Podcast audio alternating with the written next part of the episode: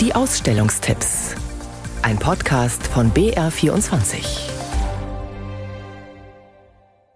Muslimische Teufelsaustreibungen, halluzinierende Klebstoffschnüffler oder verbotene erotische Tänze aus Tansania.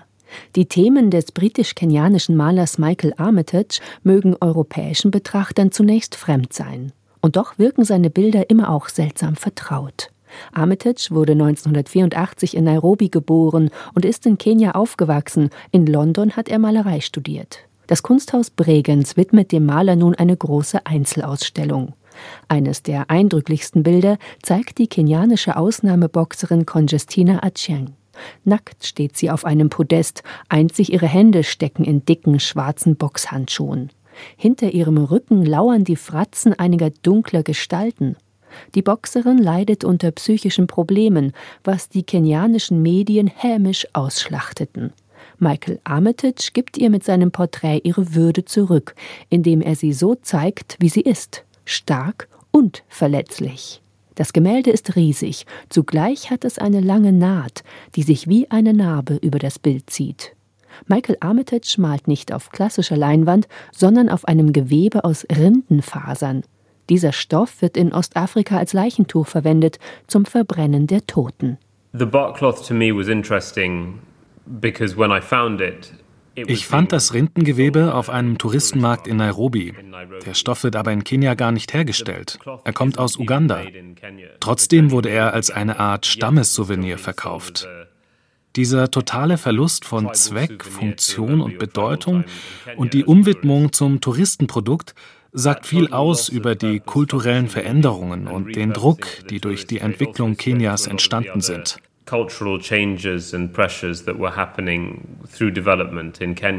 Michael Armitage bis 29. Oktober im Kunsthaus Bregenz.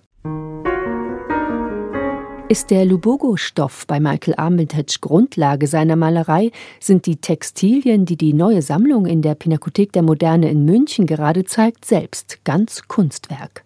Raumtrenner, Akustikelemente, Teppiche und Objekte aus rund 200 Jahren sind hier versammelt, von der britischen Arts and Crafts Bewegung über das deutsche Bauhaus und die Moderne, aber auch sogenannte Molas aus Panama sind zu sehen, marokkanische Teppiche oder Kriegsteppiche aus Afghanistan.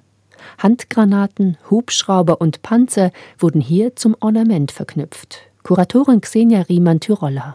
Es ist eine Übersetzung eben von dem, was geschieht, in ein Objekt, das ganz traditionell den Alltag bestimmt, eigentlich ein Ort des Wohlfühlens, des Aufgehobenseins. Auf dem Teppich begegnet man sich, schläft, trinkt, spricht miteinander und plötzlich sieht man dort die Panzer, die Handgranaten, die Helikopter. Also es ist eine Verarbeitung eigentlich der Gegenwart, der Traumata in den Bildteppichen.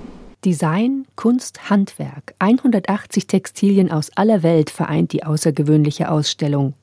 Ein kettenhemdartiger Kaftan aus Palmkernschalen aus Nigeria etwa oder eine ganze Wand voller Molas, den Nähkunstwerken der indigenen Bevölkerung in Panama.